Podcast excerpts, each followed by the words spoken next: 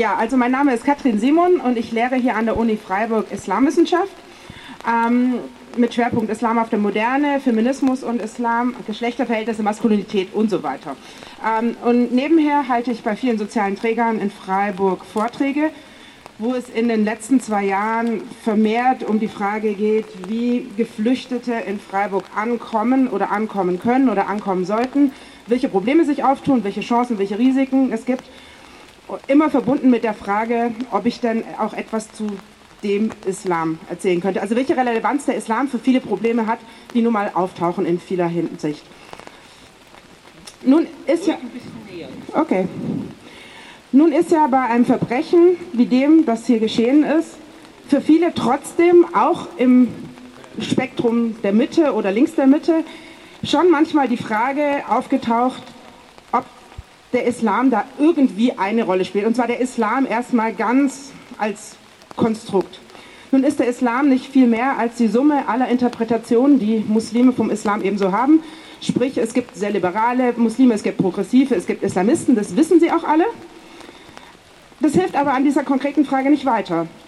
Ich möchte erstmal mit einem Vorwurf beginnen.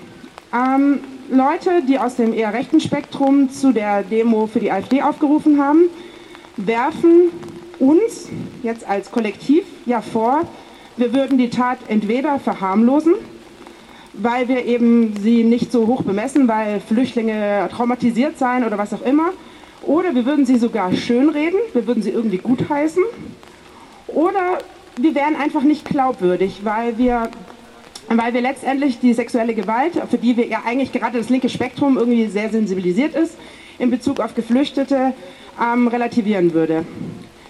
Nun ist es so, dass diese Tat tatsächlich und auch das Opfer damit von allen Seiten instrumentalisiert wird, auch von uns. Und darüber müssen wir uns bewusst sein. Das Problem an der Geschichte ist, dass ähm, fängt eigentlich daran, dass wir dieses Thema überhaupt mit Rassismus zusammenbringen. Das tun wir natürlich als Reaktion auf die AfD, die das klassisch mit rassistischen Theorien verbindet. Der muslimische Mann als Vergewaltiger, das ist ein starker Topos. Das gibt es auch in der Form der Araber als Vergewaltiger, der Orientale als Vergewaltiger. Das ist ein wirkungsmächtiger Topos. Ähm, das Problem ist, wir springen da relativ reflexartig drauf an.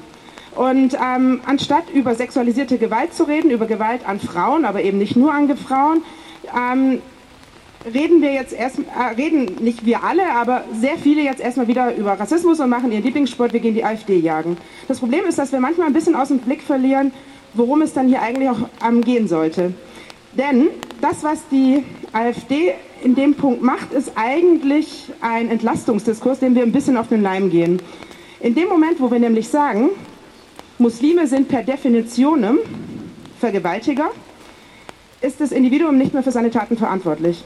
Dann ist es ein Teil, dann ist es instinktgetrieben, dann kann es nicht anders. Das ist das, was die AfD suggeriert, wenn sie zu dieser Demo heute aufruft. Wir haben euch gewarnt, ihr habt uns Nazis genannt und jetzt habt ihr es. So nach dem Motto, es war völlig klar, dass es kommt. Nein, war es nicht. Das waren sieben, acht Männer mindestens, die individuell eine moralische Entscheidung getroffen haben, eine Frau zu missbrauchen oder nicht. Individuell, als Individuum. Sie waren nicht determiniert dadurch, dass sie Araber sind oder dass sie Muslime sind.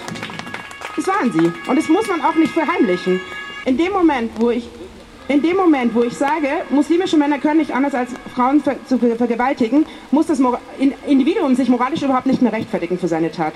Und von daher ist es tatsächlich ein Entlastungsdiskurs. Das heißt nicht, dass ich nicht sage, dass bestimmte Stereotype, die es natürlich auch in der islamischen Welt über Männer und Frauen gibt, nicht Individuen prägen können, ihre moralischen Urteile zu fällen.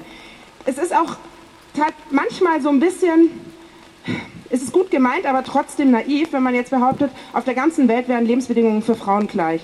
Und in der islamisch geprägten Welt haben wir in vielen Punkten tatsächlich gesellschaftlich Probleme, die sehr oft auch tatsächlich in reale Gesetze gegossen sind, wo Frauen diskriminiert werden. Das ist egal, ob es um Strafrecht geht, um Familienrecht und so weiter.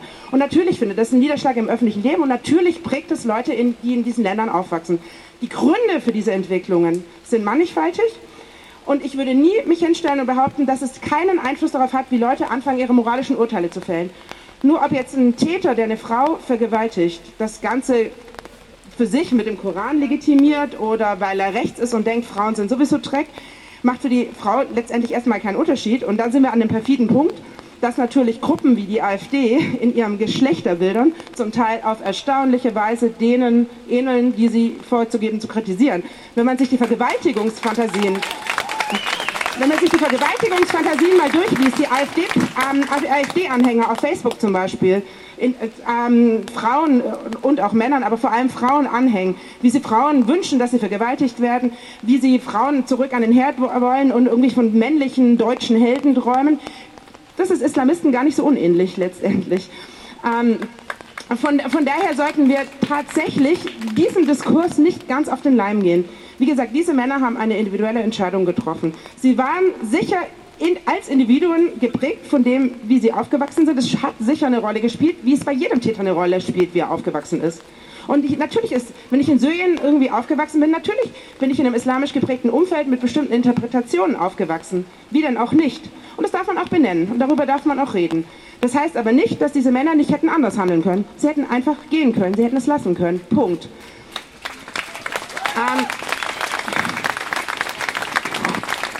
jetzt haben wir natürlich, es wird ja oft gesagt, dass ähm, geflüchtete Männer ähm, nicht häufiger straffällig werden als Männer der gleichen Altersklasse in der Mehrheitsbevölkerung hier. Das stimmt. Andererseits, um jetzt einfach mal das Bild vollständig zu machen, haben wir natürlich überproportional viele junge Männer unter Geflüchteten, was auch einen Sinn macht. Wer geht auf die Flucht? Wer nimmt diese Risiken auf sich? Das sind junge Männer. Und ich finde tatsächlich, es gehört auch zur Wahrheit, dass wir uns natürlich überlegen müssen, wie wir mit dieser Gruppe, die nichts erstmal mit dem Islam zu tun hat, sondern es sind einfach junge Männer, die in gewisser Hinsicht ein Sicherheitsrisiko darstellen, wenn man es überspitzt sagen möchte, wie man damit umgeht. Weil letztendlich kann man entweder sagen, wir quotieren und ändern die Zusammensetzung der Geflüchteten, damit externalisieren wir das Problem. Wir machen Freiburg eine schöne Bullabü-Stadt und die jungen Männer sollen woanders hin. Egal, ob wir sie woanders hin in Deutschland schicken oder ob wir sie abschieben, dann vergewaltigen sie halt in Damaskus oder in Kabul oder was auch immer oder in Sachsen. Das, das Problem ist, dann externalisieren wir das Problem und haben ein schönes Freiburg. Oder aber wir gehen damit um. Wie geht man mit großen Gruppen junger Männer um, die das Gefühl haben, sie haben keine Perspektive, sie haben keine Zukunft? Das soll keine Entschuldigung sein. Das soll keine Entschuldigung sein. Aber letztendlich muss man darüber, glaube ich, debattieren. Und wir haben natürlich das Problem, dass gerade in der Freiwilligenarbeit wir überproportional viele Frauen haben und wir eigentlich männliche Rollenvorbilder bräuchten, die natürlich auch ein anderes Bild von Männlichkeit anbieten, wie man männlich sein kann, ohne dass man irgendwie sich darüber definiert, dass man Frauen beherrscht. Und letztendlich, Vergewaltigung ist der extremste Ausdruck, wie man eine Frau beherrschen kann. Das ist, und deswegen rede ich auch lieber von sexualisierter als von sexueller Gewalt. Es geht eben, ja, es geht auch um Sex, aber es geht tatsächlich auch, es ist ein Beherrschungsmodus. Und ähm, um jetzt am Schluss nochmal auf das Opfer zurückzukommen. Ähm, die, die, junge Frau kann sich ja nicht dagegen wehren, dass sie von allen Seiten vereinnahmt wird. Auch von uns nicht, letztendlich. Denn wäre das nicht passiert, wären wir alle nicht hier.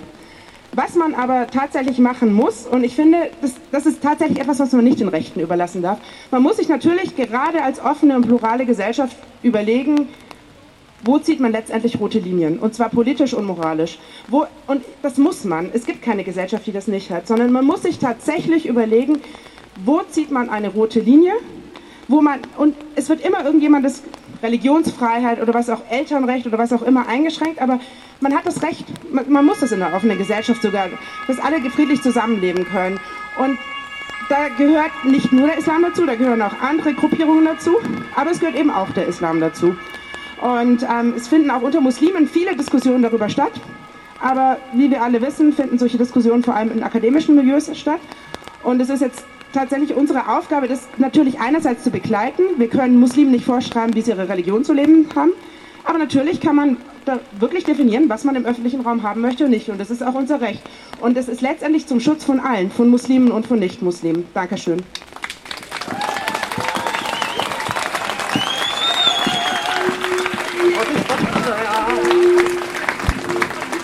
Dank Sebastian Müller für die Organisation hier von der Kundgebung. Wir treffen uns hier heute, weil eine junge Frau hat etwas wirklich Entsetzliches erlebt und man kann sich das kaum vorstellen. Das macht absolut betroffen und es macht total fassungslos, dass es Menschen gibt, die sowas tun. Sie hat zum Glück überlebt, andere haben nicht überlebt Und wir wissen aber immer noch nicht, wie es ihr geht und wir wissen noch längst nicht, was das Leid für Auswirkungen hat, auch für die Zukunft und wie, was das für ihr weiteres Leben bedeutet. Aber Gewalt gegen Frauen ist nicht nur ein Problem hier jetzt gerade, es ist ein weltweites Problem. Wir haben dieses Problem auch in Freiburg wie überall anders auch auf der Welt. Es ist so, Gewalt durch Männer ist für Frauen bis 50 Jahre, das wissen ganz viele nicht, die Haupttodesursache weltweit. Frauen sterben häufiger durch die Hand eines Mannes als durch Krankheiten, Naturkatastrophen oder Unfälle. Jede dritte Frau in Europa erlebt physische oder sexualisierte Gewalt durch Männer.